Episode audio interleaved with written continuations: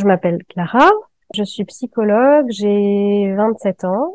Je me considère comme féministe depuis à peu près mes 15-16 ans. Donc ça fait une dizaine d'années que je suis dans ces milieux-là et que euh, je vois un petit peu comment ça évolue, surtout au niveau des jeunes féministes, des questions qu'on se posait peut-être pas forcément avant, des façons aussi de dialoguer qui ont changé. Ça, ça a eu un impact aussi dans mon quotidien au niveau du travail parce que certaines questions qu'on se pose aujourd'hui dans les espaces féministes, notamment sur la question du genre, elles se posent aussi en psychiatrie parce que c'est là que je travaille, euh, où on reçoit de plus en plus de jeunes entre 16 et ouais, 23, 24 ans, qui se posent aussi ces questions, mais qu'on suit, et euh, avec qui ça peut être compliqué de dialoguer, parce qu'il y a d'un côté le discours euh, qu'ils ont sur Internet, puis après, il y a notre discours à nous en tant que professionnels, et parfois, euh, les deux discours, ils clashent un peu. Voilà. Bonjour et bienvenue sur le podcast Rebelles du genre. Nous sommes des femmes, militantes pour l'affirmation et la protection des droits des femmes basés sur le sexe, et donc notre biologie. Le sexe est la raison de notre oppression par les hommes et le genre en est le moyen. Nous sommes les rebelles du genre. Nous observons aujourd'hui avec fureur des hommes qui envahissent nos espaces, agressent nos sœurs, revendiquent nos droits. Conditionnés à la gentillesse et touchés par leur victimisation, les femmes mettent en général un certain temps à comprendre l'arnaque du mouvement transactiviste et commencent souvent par soutenir cette idéologie. Puis elles ouvrent les yeux, constatent sa violence et la refusent. Ce podcast est là pour donner la parole à des femmes qui expliqueront pourquoi et comment elles sont devenues critiques du genre et qui témoignent de leur parcours. Écoutons leurs paroles.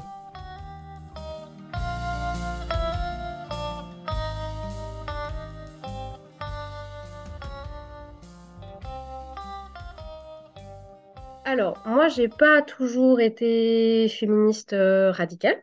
Au début, euh, je suis arrivée dans le féminisme, je pense, comme un peu tout le monde, par euh, la grande porte. Et je pense qu'aujourd'hui, la grande porte, c'est le féminisme libéral parce que c'est celui qui est le plus présent dans les médias, c'est celui qui est le plus vendeur, le plus accepté. Moi, je pense que c'est aussi parce que c'est celui qui est le moins dangereux pour le sexisme bien intégré dans notre société. Mais bon, ça, c'est mon avis. Et du coup, la grande porte, pour moi, quand j'avais 15-16 ans, c'était le site internet Mademoiselle et plus particulièrement le forum qui était très très très actif et euh, sur lequel on parlait, euh, en fait on découvrait tout ça, on découvrait le féminisme, on découvrait euh, comment est-ce qu'on pouvait l'analyser dans plein d'aspects de nos vies, que ce soit nos relations affectives, mais aussi les films qu'on regardait, enfin c'était super intéressant, c'était vachement riche. Et du coup, j'ai passé plusieurs années quand même sur ce forum-là, à être très très active, à beaucoup discuter avec les autres, à avoir beaucoup de débats. Moi, ce qui me plaisait beaucoup dans le féminisme, c'était qu'on débattait et qu'on n'était pas obligé de tout le temps être d'accord, mais qu'au moins il y avait un échange, il y avait des arguments, on essayait de soi-même trouver euh, euh, les failles dans nos propres arguments pour les perfectionner, et puis pour euh, peaufiner un petit peu nos idées. moi, ça, c'est quelque chose qui m'a toujours plu, le débat d'idées. Donc, ça me, ça m'allait très bien. Et puis, au fur et à mesure, sur ce forum-là, enfin, moi, c'est comme ça que ça s'est passé. Sur ce forum-là, il y a eu des questions qui ont commencé à se poser sur la question de l'identité de genre. Alors au début, c'était vraiment des questions euh, hyper naïves parce que de toute façon, je pense que la moyenne d'âge sur ce forum, en tout cas à l'époque, elle était moins de 20 ans, moins de 24, ça c'est sûr. Et euh, on ne connaissait pas ça. En France, ça venait vraiment à peine d'arriver. Hein. Il y a 10 ans qu'on en parle de façon vraiment mainstream de, l'identité de genre.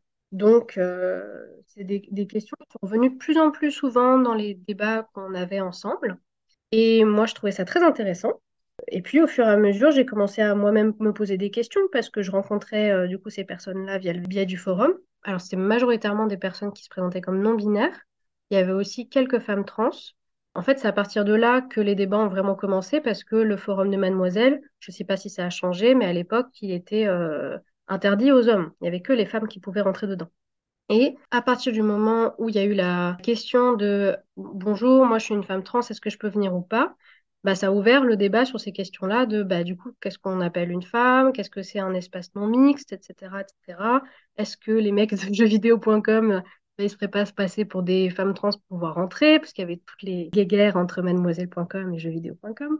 Donc c'est un peu comme ça que ça a commencé et qu'on a posé plein de questions du coup à ces nouvelles personnes qui arrivaient sur le forum. Et moi, ce qu'on me répondait, c'était euh, bah oui, moi, je ne me considère pas comme une femme ou comme un homme parce que En gros, parce que ces personnes ne correspondaient pas aux stéréotypes euh, genrés de qu'est-ce que c'est un homme et qu'est-ce que c'est une femme dans notre société à notre époque.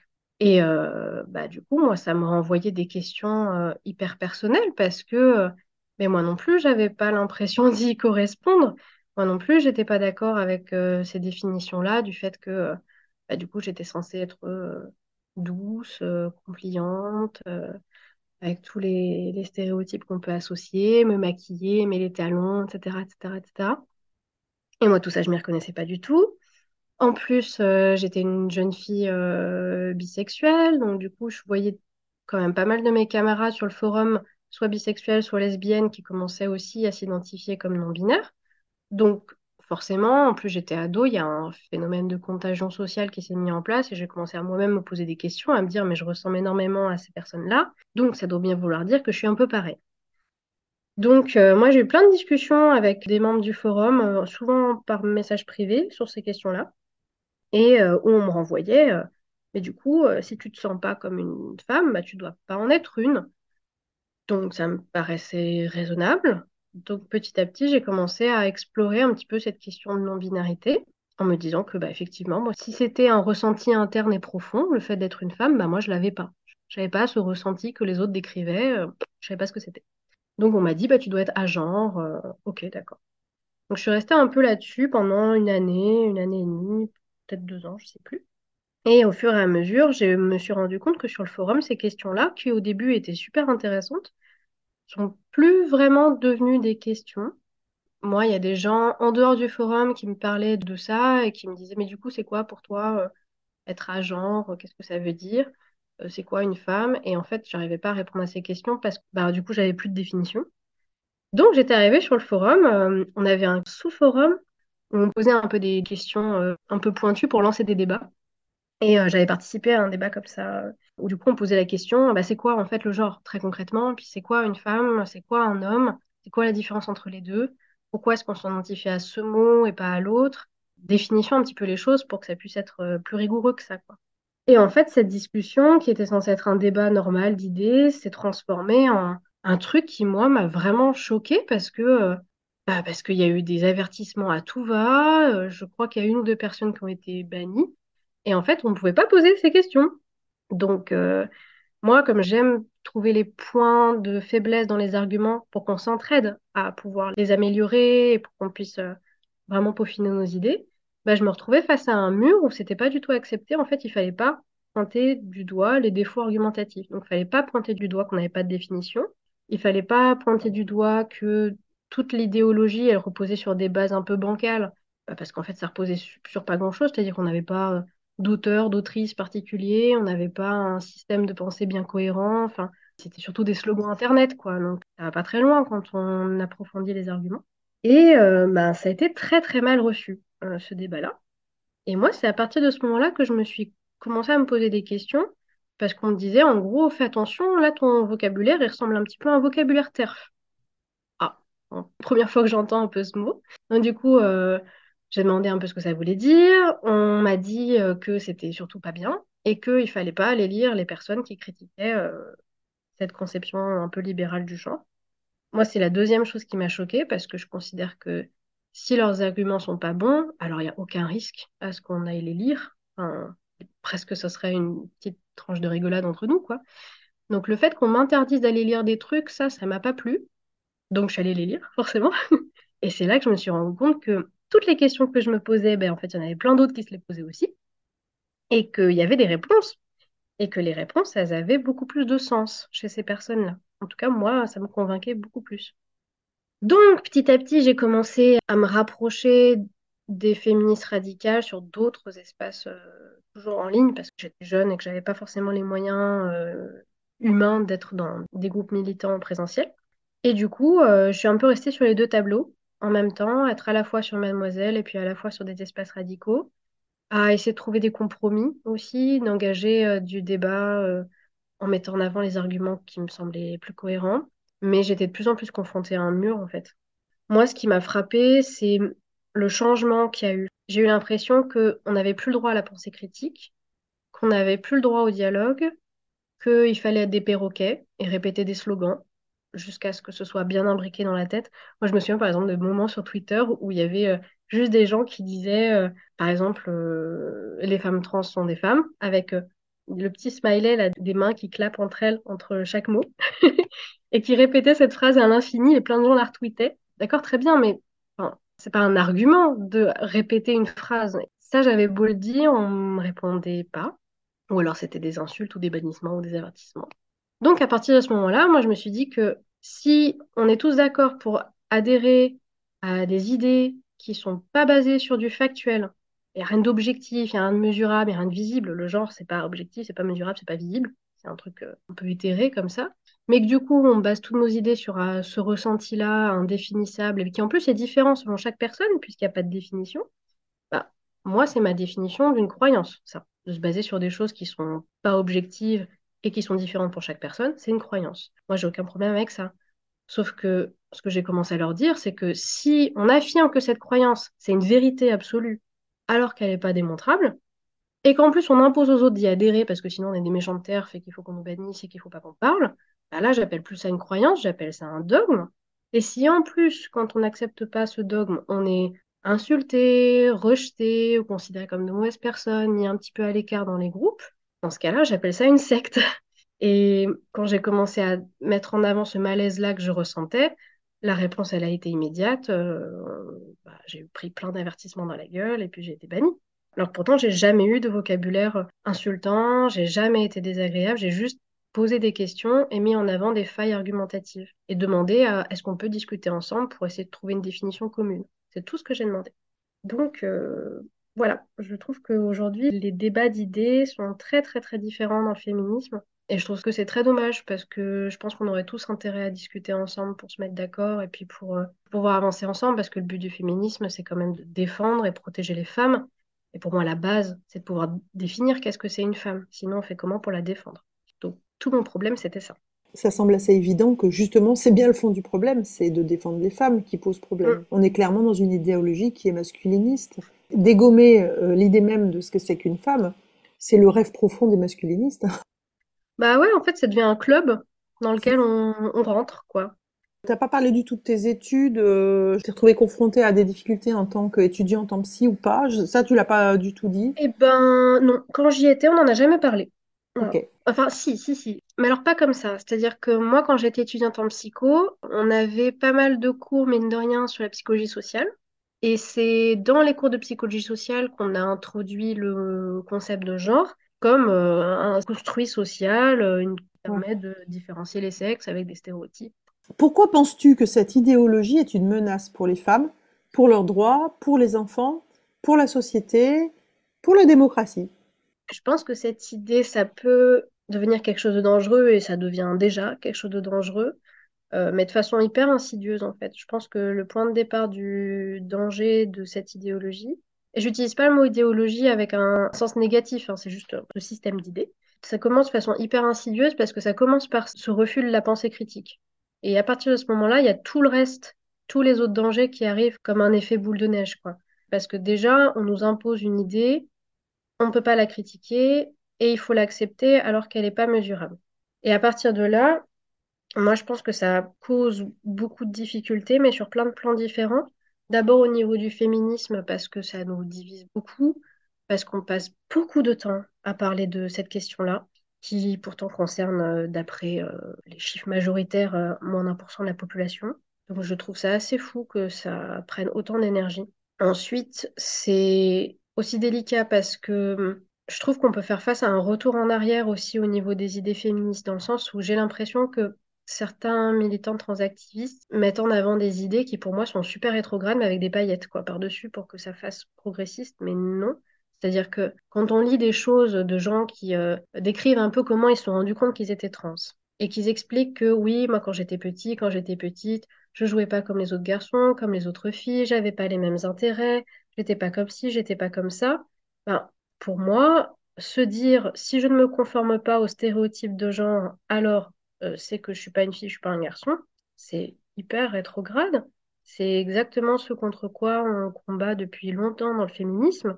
Pour moi, notre objectif, c'est surtout de se battre contre l'idée qu'on devrait agir de telle ou telle façon si on est une fille ou un garçon. Donc euh, là, on prend le problème complètement à l'envers, d'après moi, et d'après les sciences sociales, euh, le consensus actuel. Le genre, c'est une construction sociale, une classe sociale qui permet de conditionner les gens selon leur sexe. Alors que maintenant, dans cette idéologie un peu libérale, euh, transactiviste, on considère que le genre, c'est une identité qui est autodéfinie, qui est ressentie, qui est un truc un peu à célébrer.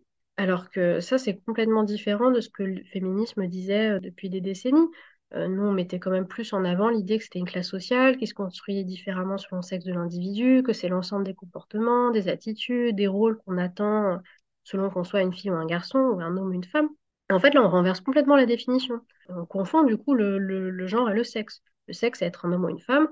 Le genre, c'est l'ensemble des stéréotypes qu'une société va coller selon le sexe qu'on a. Et du coup, si on modifie cette définition-là, pour moi, on fait que renforcer quelque chose contre lequel on se battait depuis le début, donc ça me dérange beaucoup. Et puis, euh, il y a d'autres dangers que je vois aussi, c'est que du coup, il y a plein de personnes qui sont très, très, très vulnérables à cette pensée-là, notamment au niveau des, jeunes filles qui ne sont pas conformes au genre.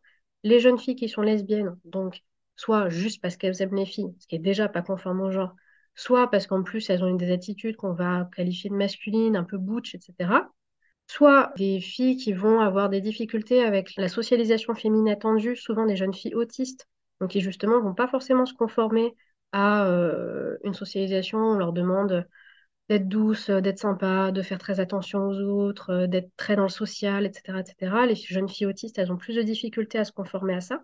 Donc du coup, ces deux catégories de jeunes filles, les lesbiennes et les autistes, je sais pas parfois les deux, elles sont très très très vulnérables à cette idéologie-là parce que ça répond exactement à leur mal-être, à leur sentiment de ne pas être à leur place. On leur donne une réponse toute faite, toute construite. On leur répond, en fait, c'est toi le problème. Quoi. On leur envoie, c'est toi qui n'es pas conforme à ce qu'on attend de toi, donc il faut que tu changes. Il faut que tu changes de pronom, il faut que tu changes de nom, il faut que tu changes de corps. Moi, ça me dérange très fortement qu'on renvoie l'idée que le problème, c'est nous. Moi, je suis pas d'accord avec ça. Ce que je vois aussi pas mal, mais alors là c'est plus grave, c'est des jeunes filles ou des jeunes femmes qui ont aussi un vécu très compliqué avec le sexisme. Ça va soit d'un sexisme très oppressant pour elles dans leur quotidien, soit carrément à des traumas sexuels, et qui du coup trouvent une réponse aussi euh, euh, comme un mécanisme de défense dans le fait de ne plus s'identifier à cette euh, jeune fille ou à cette femme qu'elles sont pour se protéger. Si je suis un garçon ou si je suis non-binaire, alors je ne suis plus une fille, je suis plus une femme, alors du coup, on va pas m'attaquer, je vais plus subir tout ça, je vais pouvoir me comporter autrement, etc. etc. Ça, c'est aussi quelque chose que je rencontre souvent. Et donc, chez les personnes que j'ai côtoyées sur Internet, ou chez des amis qui ont été concernés par ces questions, ou chez mes patientes, dans les trois cas, je vois beaucoup de misogynie internalisée, d'homophobie internalisée, et surtout bah, une recherche de solutions pour pas souffrir. C'est ça que moi j'ai beaucoup d'empathie euh, pour les personnes qui essaient de trouver des solutions comme ça. Et ce que je trouve dangereux, c'est que la réponse qu'on leur donne, c'est bah, il faut transitionner. Moi, dans le fond, je ne suis pas contre et je pense que ça peut être une solution pour certaines personnes. Ce qui me dérange, c'est qu'on affirme que ce soit la seule et que du coup, on ne développe pas d'alternatives qui soient pas invasives, quoi, parce qu'une transition, sauf si c'est juste une transition sociale, c'est invasif. Prendre des hormones contraires à celles qu'on produit naturellement, c'est invasif, ça a des conséquences sur le long terme qu'en plus on ne connaît pas encore très très bien parce qu'on n'a pas le recul. C'est des hormones qu'on utilise, euh, on parle de celles qui sont les bloqueurs de puberté. On n'a pas encore trop ce phénomène en France, mais je pense que ça va arriver. Hein. C'est quand même des hormones qu'on utilise à la base comme des castrations chimiques pour les auteurs de violences sexuelles. C'est grave, ça a des histoires quand même particulières, ces hormones-là. C'est des hormones qu'on utilisait aussi pour soigner, entre guillemets, les homosexuels. Enfin, il y a une histoire qui se répète avec des relents euh, pas très propres, quoi, là-dessus. Et ça me paraît important qu'on en parle et qu'on se questionne quand même sur ce qu'on fait consommer aux gens. Surtout qu'en plus, il y a des discours vraiment... Euh, très contradictoire. Par exemple, ça, je le vois en psychiatrie, où d'un côté, on va avoir un discours anti-psychiatrisation de la dysphorie de genre, surtout sur les espaces militants. On va avoir des militants qui disent être dysphorique de genre, donc être une personne trans, c'est pas une maladie mentale, mais qui en même temps vont dire si on nous donne pas de moyens de transitionner médicalement, on risque de suicider. On peut pas tenir les deux positions en même temps, c'est pas possible. Et surtout qu'en plus, c'est une médicalisation, c'est un traitement, on parle de ces termes-là, il y a un remboursement médical. Donc, il faut choisir. Soit c'est quelque chose qui n'est pas un trouble mental, et dans ce cas-là, il n'y a pas besoin de traitement, il n'y a pas de risque de suicide s'il ne se passe rien. Soit c'est un trouble mental. La question, elle est pour l'instant répondue par les communautés internationales scientifiques, que ce soit au niveau de la DSM ou de la CIM. On considère que la dysphorie de genre, c'est un trouble mental parce que ça génère énormément de souffrance pour la personne. C'est juste comme ça qu'on définit que c'est un trouble. Bon, moi, je suis plutôt d'accord avec cette euh, définition-là, en tout cas pour certaines personnes trans. Et du coup, la question, c'est qu'est-ce qu'on leur propose comme solution? Parce qu'il y a une souffrance qui est là, qu'est-ce qu'on en fait? Et pour l'instant, les solutions qu'on a, elles sont extrêmement médicalisées, elles sont extrêmement invasives, et il ne faut pas le questionner en tant que psychologue. Et ça, moi, ça me dérange parce qu'en tant que psychologue, j'aimerais travailler avec eux sur euh, leur représentation du féminin, du masculin, leur identification parentale, leur représentation du genre, leur vécu dans une société sexiste, etc., etc., etc., avant qu'il y ait une prise en charge médicale sur laquelle ils ne pourront pas revenir. Moi, dans mon travail, j'ai observé des choses qui me paraissent complètement aberrantes. Pour l'instant, j'ai eu une seule personne qui était à la base un garçon et qui maintenant s'identifie comme une fille, qui a 18 ans. Euh, toutes les autres personnes, c'était des jeunes filles qui s'identifient maintenant comme des garçons ou comme des personnes non binaires.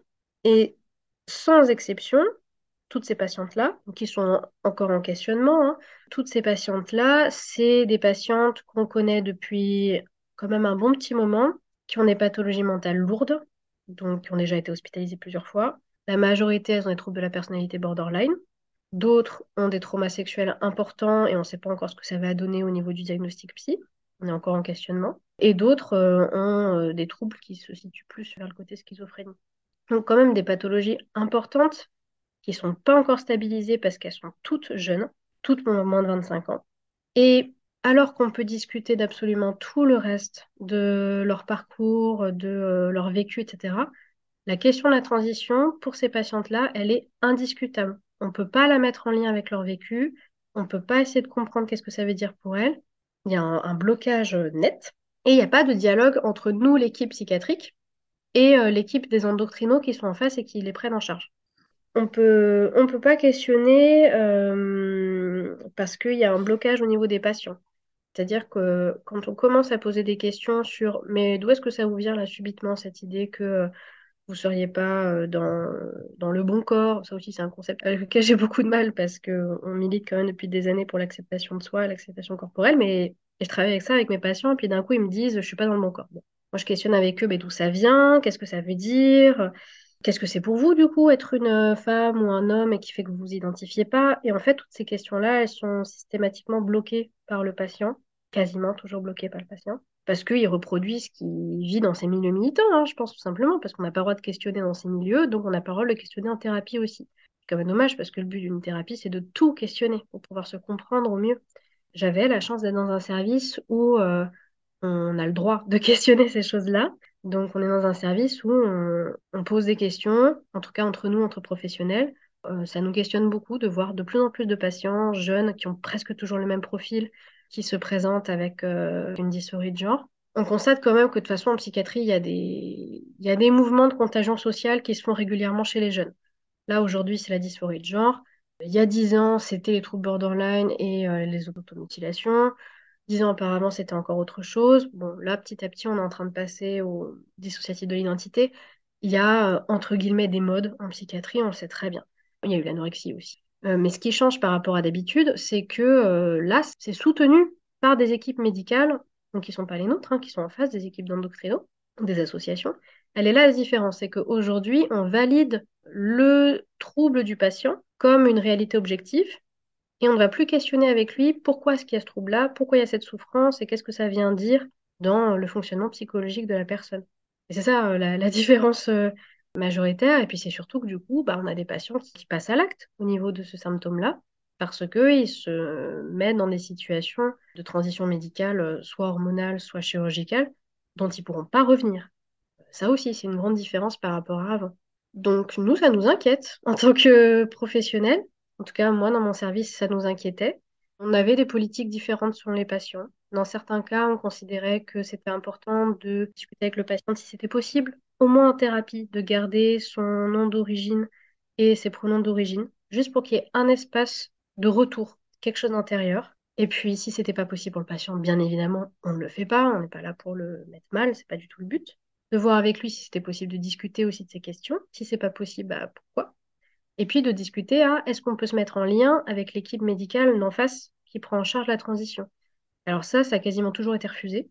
Je pense parce que les patients savent très bien que si leur endocrino ou leur chirurgien savait qu'à côté de ça, il y a un trouble borderline, il y a un trouble schizophrénique, il dirait non pour une transition. Et ça me paraîtrait complètement logique et normal, parce que c'est pas éthique de euh, proposer des choses aussi invasives à des patients qui sont pas stabilisés au niveau psy.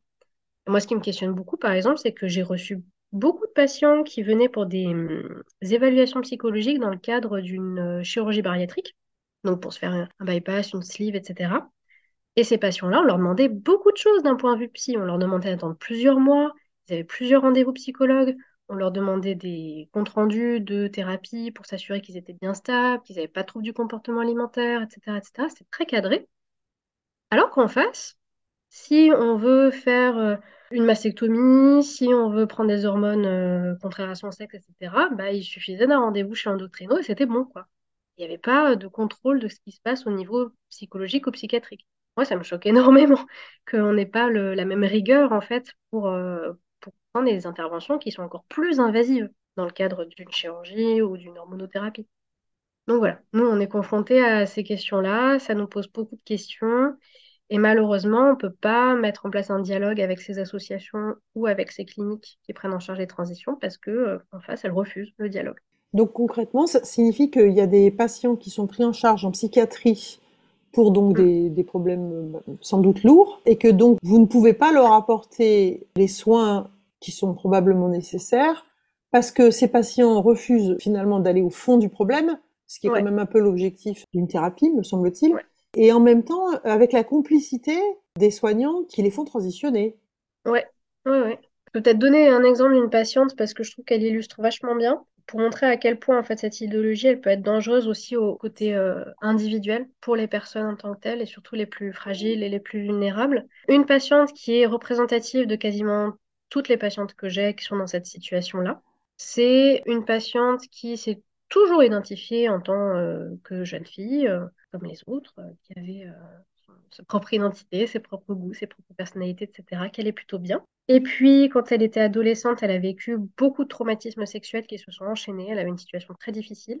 Il n'y a pas eu de changement au niveau de son identité. Par contre, euh, il y a un trouble euh, de la personnalité borderline qui s'est manifesté en réaction à tous ces traumas et puis des histoires de vie compliquées avec sa famille. Donc, c'est à ce moment-là qu'elle a été hospitalisée parce qu'elle faisait beaucoup de passages à l'acte auto-agressif, d'automutilation, tentative de suicide. Et à partir de ce moment-là, nous, on l'a pris en charge du côté psy.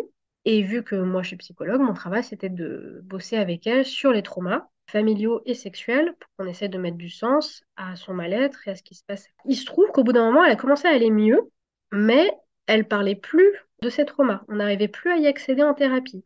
Bon, on a quand même profité pour parler d'autres choses à travailler, mais au fur et à mesure des mois, elle a commencé à se présenter d'une façon un petit peu différente au niveau de ses vêtements, au niveau de son attitude, etc.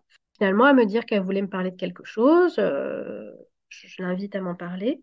Elle m'explique qu'en fait, du coup, elle pense que euh, qu'elle n'est pas une, femme, que euh, elle s'identifierait plutôt à autre chose, elle sait pas encore trop quoi, elle sait pas si c'est un homme, si c'est non-binaire, elle sait pas trop. Mais en tout cas, elle veut, euh, elle veut qu'on parle de ça et qu'on parle plus du reste. Bon, moi j'en ai profité pour euh, voir avec elle ce qu'on pouvait en faire de ces questions-là. Et ce qui s'est passé, c'est qu'à partir de ce moment-là, et pendant près d'un an, on n'a plus pu parler des traumas sexuels et des traumas familiaux. C'était inaccessible. Et à chaque fois que j'essayais d'aller vers là, elle rembrayait sur la transition. Et plein de fois, elle a eu un discours qui, moi, me fait penser, et je ne suis pas la seule au niveau des professionnels, que c'était une solution qu'elle avait trouvée pour mettre à distance la souffrance qui était associée au fait d'être une femme, donc pour elle, au fait d'être agressée régulièrement. Par exemple, elle pouvait me dire des choses du style, euh, moi j'ai hâte de faire ma mastectomie parce que comme ça, ce sera plus le corps qui s'est fait agresser. Ça me l'a dit, mot pour mot. C'est pas la seule à m'avoir dit des discours comme ça. Et c'est ça aussi qui m'inquiète beaucoup, c'est qu'on offre une solution un peu magique et illusoire à ces patients qui ont vécu des choses assez terribles, en leur présentant que toute leur souffrance, eh ben, ils n'ont pas besoin de passer par une thérapie qui souvent est longue, parce que leur souffrance, elle est grande, euh, et qu'il suffit en fait de changer de corps, de prénom, d'apparence, et que tout ça, ce sera derrière eux, parce que ce sera euh, la personne qui est morte. Ça aussi, on me l'a dit. On m'a dit, euh, là, je vais inventer un nom, la Mathilde qui s'est fait violer, elle est morte. Maintenant, c'est Damien. Voilà. Ça, c'est des discours que j'ai beaucoup entendus. Et c'est des discours qu'on sait être néfastes en psychothérapie. C'est pas quelque chose qui permet le développement d'un épanouissement sain. C'est une fuite, c'est un évitement. Et moi, ce que je crains, c'est le moment dans quelques mois, dans quelques années, où ça va s'effondrer parce que ça tiendra plus. Parce que c'est comme si on construisait une, très jolie maison, hein, mais sur des fondations complètement bancales, avec plein de choses qui restaient à travailler, beaucoup de souffrance, et ça tiendra pas dans le temps. On le sait, et c'est dommage. Donc moi, j'en veux beaucoup aux médecins et aux associations et aux militants eux-mêmes qui présentent vraiment euh, la transition comme un truc un peu magique où euh, si tu vas mal, bah, c'est parce que tu es trans et puis du coup, bah, prends tel traitement, fais ci, fais ça et tout ira mieux et ce sera génial. Et si tu le fais pas, surtout tu vas te suicider, ce que je trouve encore pire à dire des patients vulnérables. Moi, ça, ça me choque beaucoup et je suis très inquiète pour ces patients-là à l'avenir.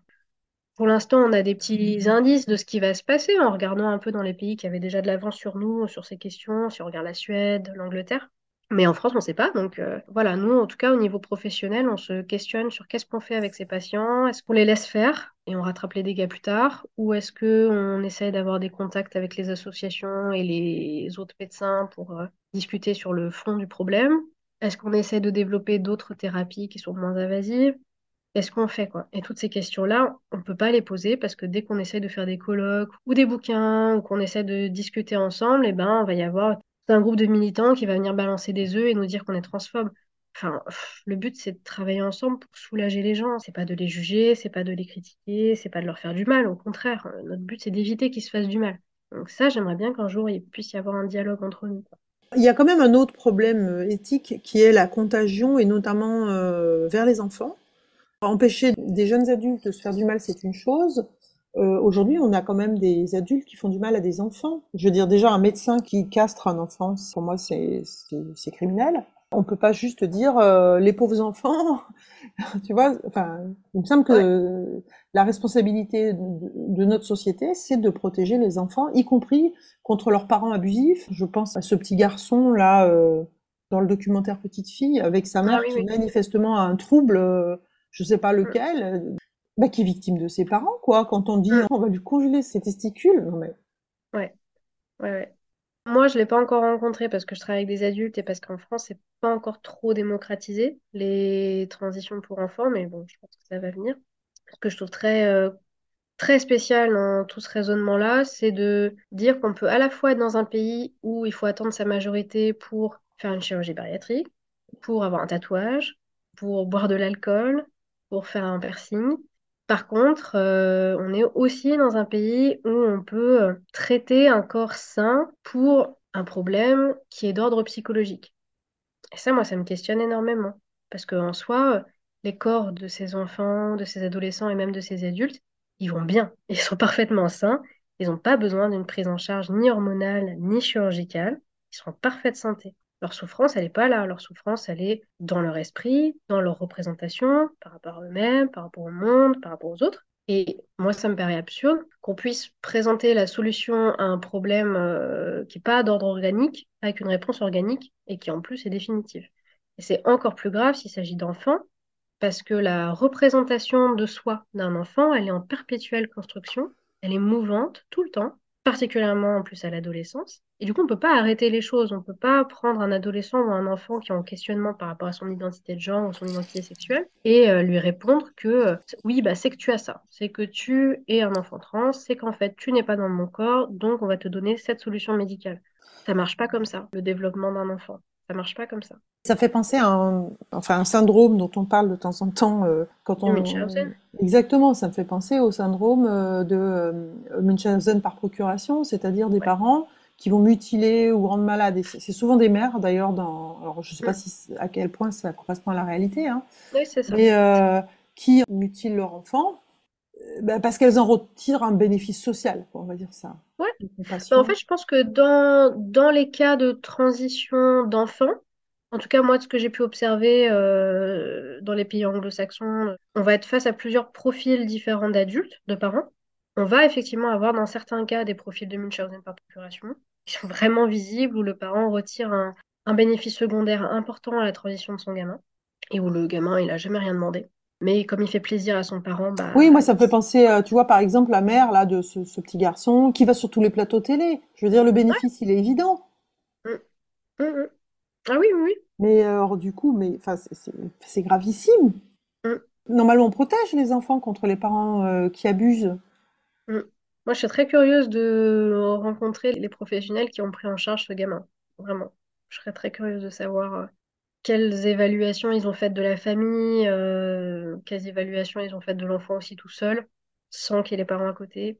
Déjà, de voir s'il est vraiment malheureux, ce gamin, et de voir s'il y a besoin de faire quelque chose et s'il va vraiment mieux après. Enfin, Oui, parce que le, la prétendue, ouais, le moment où la mère dit oui, euh, il a pleuré parce qu'il a dit euh, qu'il n'aurait jamais un bébé dans son ventre. Ben, mais en fait, c'est la vérité. C'est la oui. vérité. Tu peux faire toutes les opérations que tu veux, tu peux lui couper le Mm. pénis et les testicules, mais il n'aura jamais un bébé dans son ventre. Bah, ça, c'est, c'est une discussion qu'on a eue avec euh, pas mal de collègues, justement pour essayer de de comprendre euh, un petit peu la, la contagion sociale et pourquoi est-ce qu'il y avait autant de personnes qui s'identifiaient comme ça, surtout des ados. Nous, ce qu'on a remarqué, c'est quand même un sacré déni de la réalité. Et ce qui est très dommage, c'est que ça fait partie du développement normal d'un enfant et d'un adolescent de nier la réalité. Et c'est notre rôle en tant qu'adulte de la réaffirmer, de poser un cadre, parce que c'est ce cadre-là, cette réalité-là qui est rassurante. Quand on a un enfant qui, je sais pas, euh, dit qu'il est Superman et qui peut aller voler euh, en sautant du quatrième étage, on le laisse pas faire parce qu'on sait qu'il peut pas. C'est la même logique avec le reste. Quand on a un enfant qui nous dit quelque chose qui est pas en accord avec la réalité, par exemple, qui nous dit que euh, moi, en fait, à l'intérieur, je suis une petite fille, mon corps, il est pas bien, je veux pouvoir faire autre chose, etc. Je veux pouvoir un jour porter des enfants.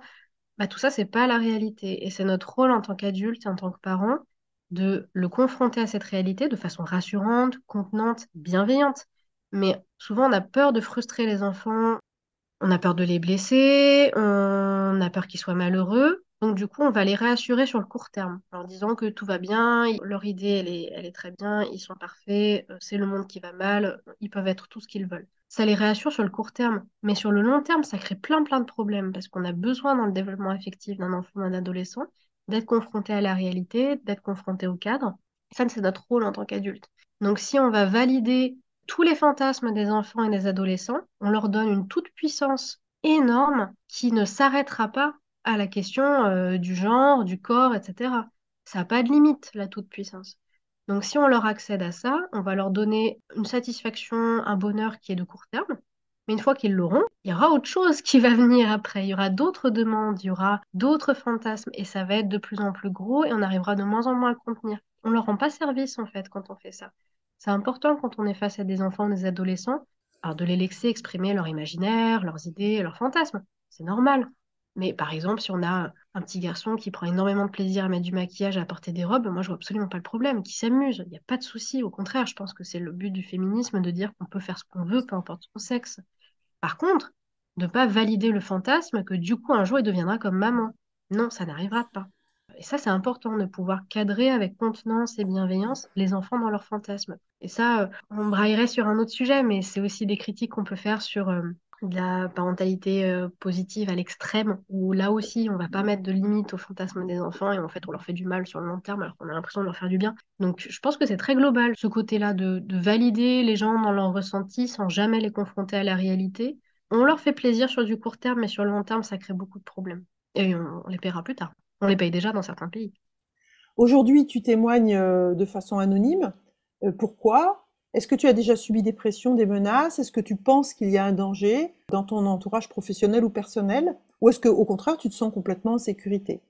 Alors, je témoigne de façon anonyme parce que je préfère être prudente compte tenu du contexte actuel euh, sur la question de la transidentité.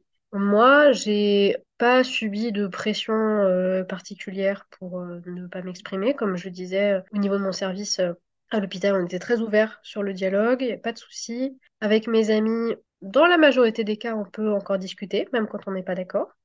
J'ai des amis qui sont tout à fait d'accord avec moi, puis d'autres euh, qui sont très très libérales, mais on arrive à échanger.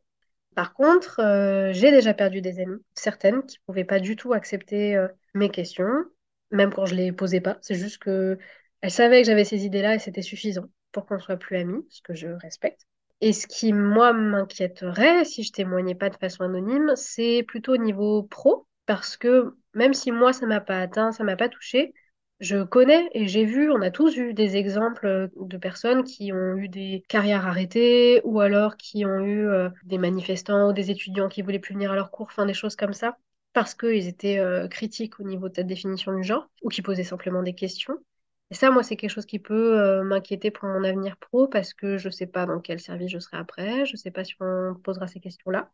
Puis je suis quand même encore en lien avec le monde universitaire et euh, les étudiants sont parfois, euh, et je m'inclus dedans parce que j'étais pareil à leur âge, c'est normal. Ça fait très vieux de dire ça, mais c'est vrai.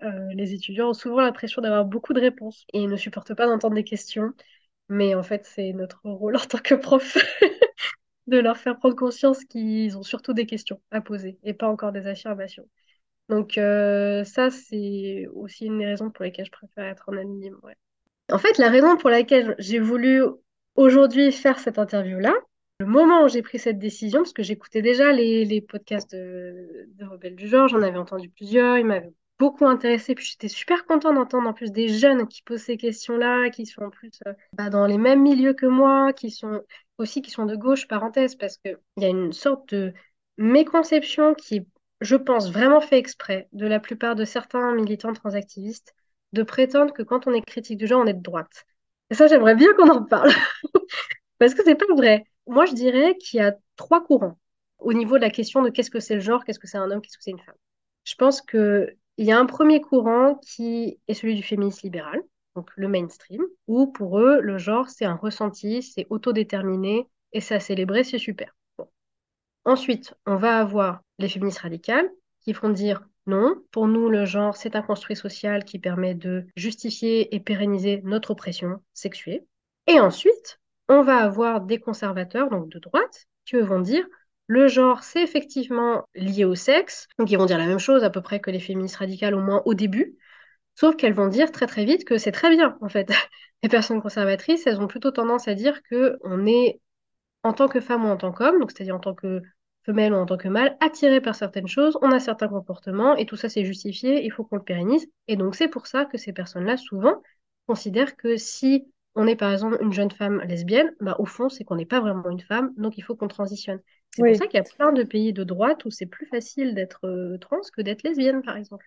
Pour revenir au moment où, où j'ai décidé de témoigner, c'était un matin, je m'en souviens très bien, il y a, je crois, je crois, deux, trois mois, quelque chose comme ça.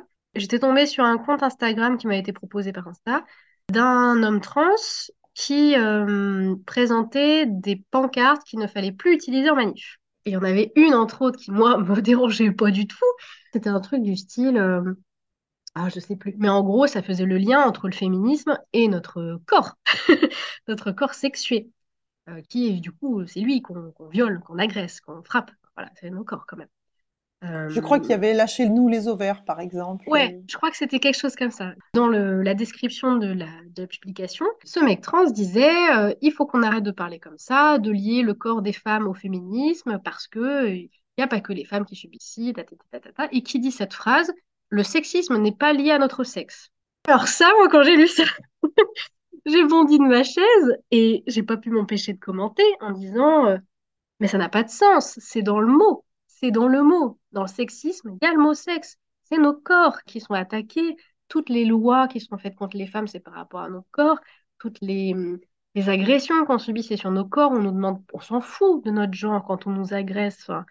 T'as beau te sentir euh, non-binaire ou homme à l'intérieur, le mec euh, qui veut t'agresser, il voit juste que t'as un corps femelle et c'est ça qui l'attire et c'est ça qui va agresser. Il s'en fiche du reste. Et donc qu'on puisse séparer comme ça le sexisme de nos corps alors que c'est nos corps qu'on protège dans le féminisme depuis le départ, c'est les plus gros débats, c'est ça, c'est l'IVG, c'est la contraception, c'est le viol, enfin c'est l'escission, tout ça, ça a lien à notre corps. Donc j'ai mis un commentaire pour dire ça, pour rappeler cette importance du corps.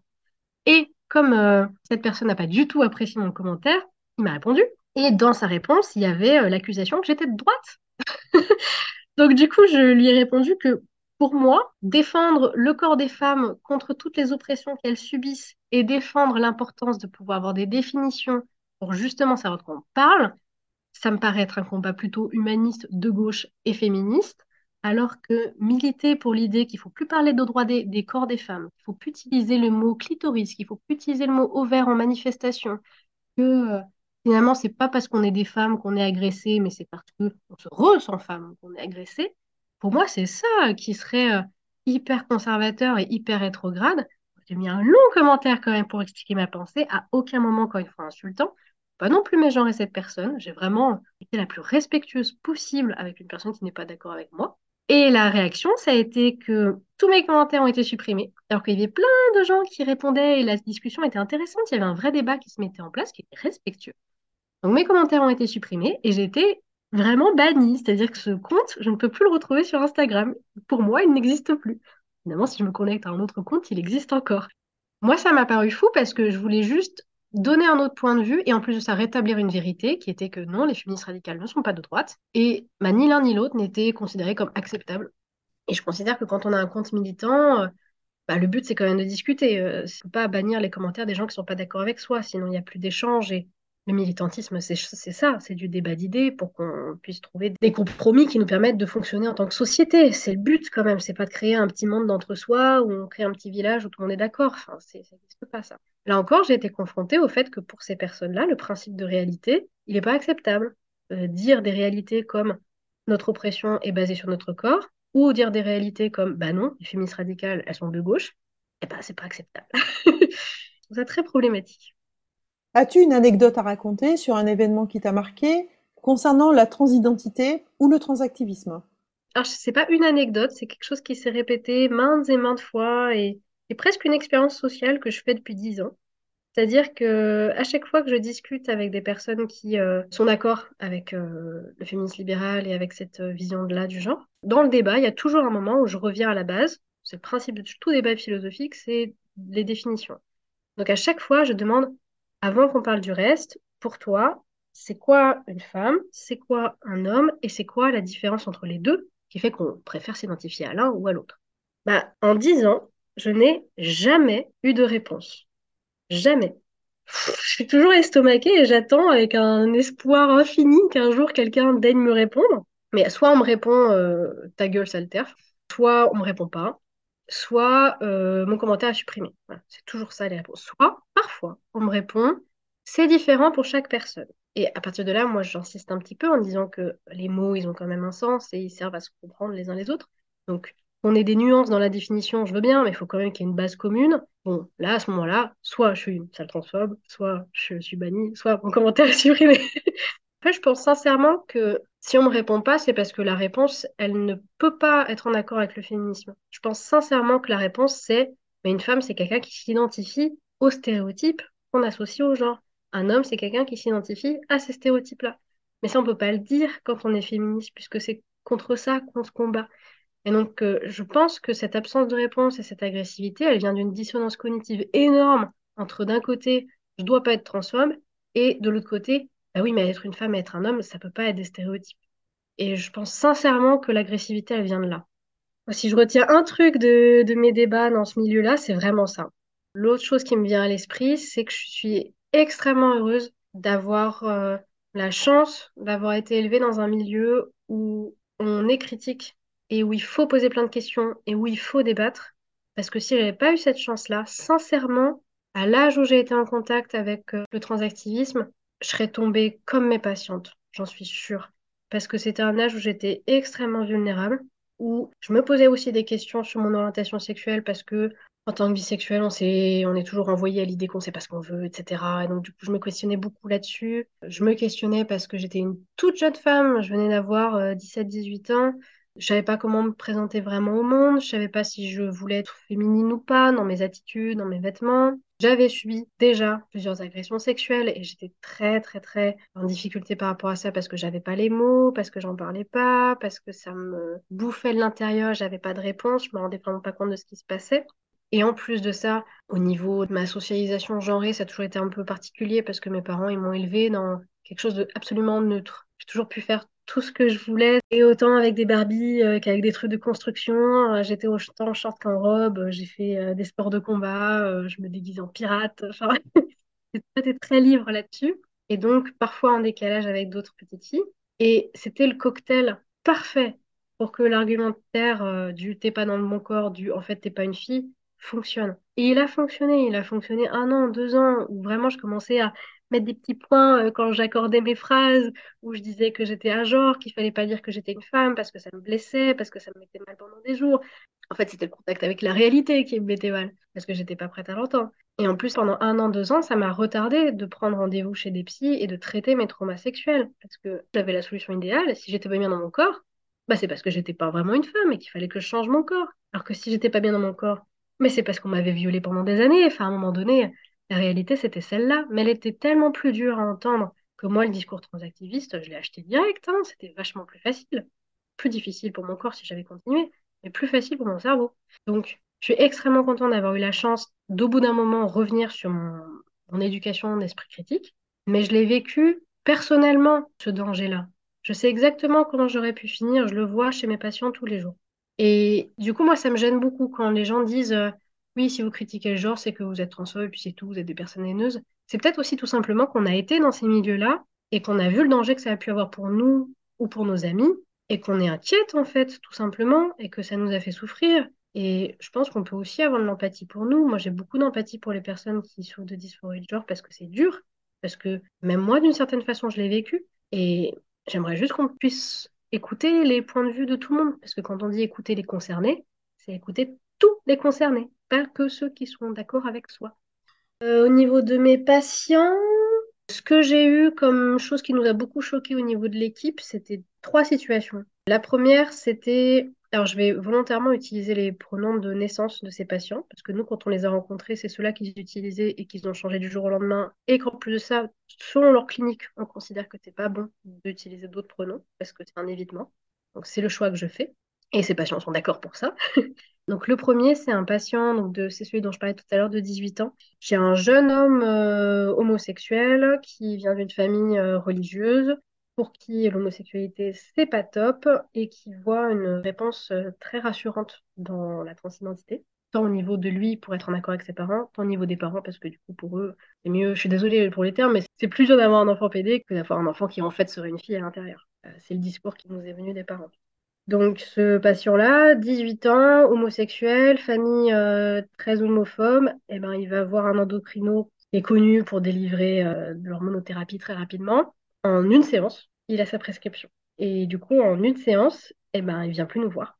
Donc, il a arrêté son suivi psychiatrique, il a arrêté son suivi familial, et euh, toute la famille a trouvé une réponse euh, convenable pour traiter son homosexualité. Parce que très concrètement, c'est ça, hein, dans le cas de cette famille. Donc, il y a eu cette situation-là. J'espère qu'il va bien aujourd'hui. La deuxième situation qui, moi, m'a beaucoup questionnée, c'est une patiente qui est encore en questionnement, donc qui n'est pas tout à fait euh, décidée sur est-ce qu'elle est non-binaire ou pas, qui a un diagnostic de structure psychotique, on n'est pas encore sûr si c'est une schizophrénie ou pas, elle est trop jeune et pas assez décomplexée pour qu'on s'affirme là-dessus, parce qu'on est précautionneux. Mais en tout cas, il y a vraiment quelque chose d'important au niveau de son fonctionnement, c'est grave. Et euh, bah, cette patiente-là, elle a fait un médecin généraliste qui est connu pour euh, faire du lien avec les associations LGBT. Donc avant de le rencontrer, avec nous, elle était en questionnement, on pouvait discuter plein de choses, c'était super intéressant. Euh, pareil, d'ailleurs, c'est une patiente lesbienne qui vient d'une famille religieuse. Et donc, du jour au lendemain, après ce rendez-vous avec le thérapeute, euh, eh ben, tout était un peu réglé. Hein. Pareil, on parlait, on parlait plus de, des problèmes de fond. Et elle était euh, très, très heureuse d'avoir cette solution-là. Et on lui proposait une hormonothérapie qui se mettrait en place au bout de deux à trois séances. moi, j'ai demandé à cette patiente si je pouvais avoir un contact avec le médecin pour que le médecin sache que elle est quand même suivie en psychiatrie et que c'est important qu'on puisse faire du lien interdisciplinaire pour savoir si c'est la bonne solution pour cette patiente, qui n'est pas tout à fait en état de consentir, parce que délirante, bah du coup j'ai pas pu, parce que la patiente ne veut pas, puisqu'elle est délirante. et le médecin n'a pas fait l'effort de savoir si elle était suivie ou pas. On ne sait pas ce que ça va donner avec le mélange avec ces traitements antipsychotropes. On ne sait pas le mélange que ça va donner. Voilà. Troisième anecdote, une jeune patiente aussi avec un trouble de la personnalité borderline gravissime, qui a fait beaucoup de passages à l'acte, beaucoup de passages aux urgences, plein de tentatives de suicide, qui a vécu euh, de l'inceste, euh, ensuite plusieurs viols adultes, enfin une histoire terrible. Pareil, elle est allée euh, consulter dans une asso, elle m'a pas dit laquelle, donc je sais pas, mais dans une asso qui est plutôt pro-transition, on va dire. Alors elle, par contre, elle leur a dit qu'elle était suivie, donc c'est super qu'elle ait eu cette honnêteté-là. Mais d'après ce qu'elle m'a dit, ils lui ont répondu que c'était pas grave. que euh, du coup, si en fait elle était borderline, c'était probablement pas vraiment à cause de ses traumas sexuels et de ses traumas affectifs. C'était parce qu'en fait, au fond, elle était un garçon.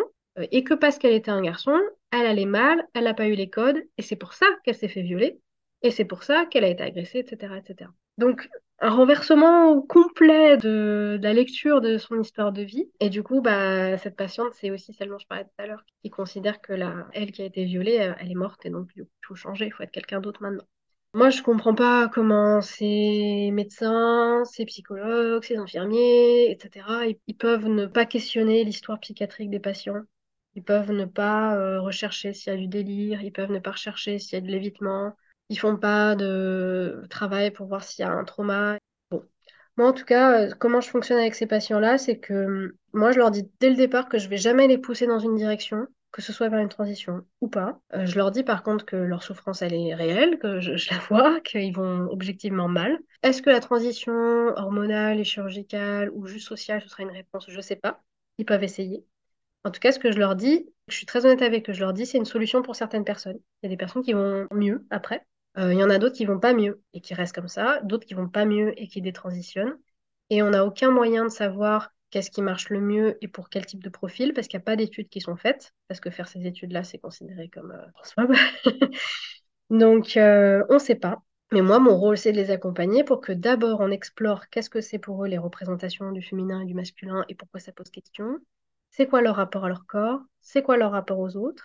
On va passer un bon moment à parler de ça, plusieurs mois s'il faut.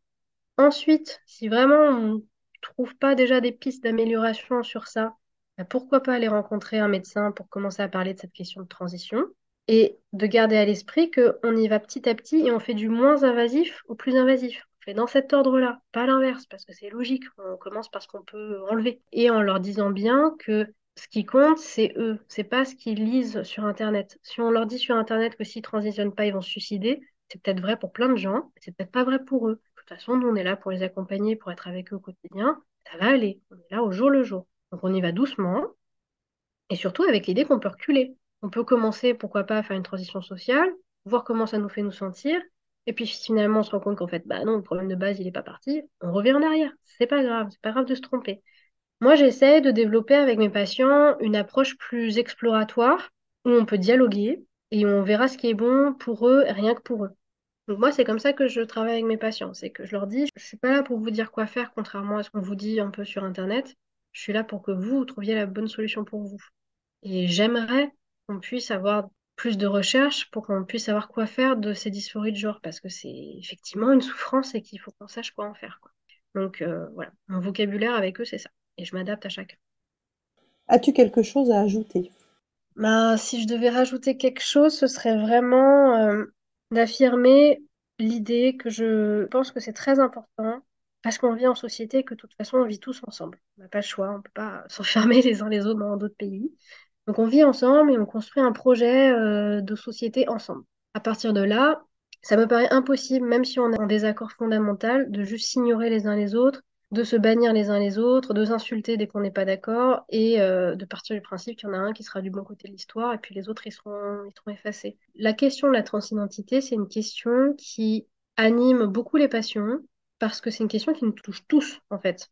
Euh, parce que la question de qu'est-ce que c'est euh, le genre, le sexe, l'identité, c'est une question par laquelle on passe tous. Il n'y a pas besoin d'être trans pour ça. C'est partie du développement psychoaffectif normal, en fait.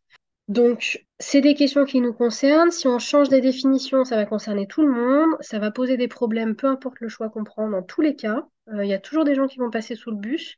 Donc, c'est essentiel de pouvoir faire l'effort quand on en est capable, parce que parfois on est trop dans la situation, donc on est trop émotionnellement impliqué, et c'est normal dans ce cas-là de se mettre à l'écart. Mais de laisser ceux qui le veulent, pouvoir discuter ensemble. Moi, j'adorerais qu'on puisse euh, créer un, je sais pas, un collectif de féministes radicales et de féministes libérales pour qu'on puisse discuter et qu'on se mette d'accord, quoi. Parce que notre combat de base, c'est le même.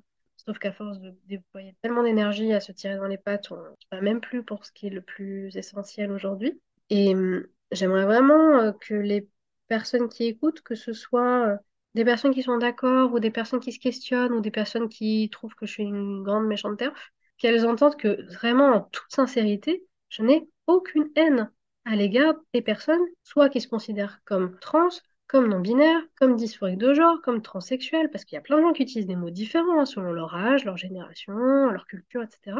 Peu importe comment elles, se définissent, moi je vois des personnes en face de moi avec lesquelles je suis pas d'accord, Mais c'est tout. Je suis pas d'accord avec certaines idées. Parce qu'il y a des gens qui disent les critiques du genre, elles veulent qu'on arrête d'exister. Les critiques du genre, elles nous haïssent.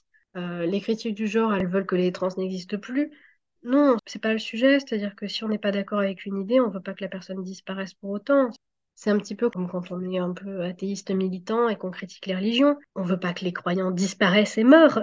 on les déteste pas on critique juste une idée. Euh, là, c'est pareil. Euh, l'idéologie aujourd'hui majoritaire euh, dans les médias de transactivisme, eh ben, on n'est pas d'accord avec. Ça ne veut pas pour autant dire qu'on veut que les gens souffrent. Moi, je pense que le débat serait plus apaisé si on était un petit peu tous capables d'entendre que c'est une question de vraiment de définition. Et qu'est-ce qu'on met derrière et quelles conséquences ça a. Voilà, je suis très ouverte à l'idée de dialogue. Merci d'avoir écouté notre parole et n'hésitez surtout pas à partager le plus largement possible. S'il vous plaît, signez la Déclaration des droits des femmes basée sur le sexe, womensdeclaration.com. Rejoignez-nous, n'ayez plus peur, ensemble nous ferons changer les choses. Si vous souhaitez témoigner, contactez-nous. Et à bientôt pour un nouveau témoignage de Rebelles du genre.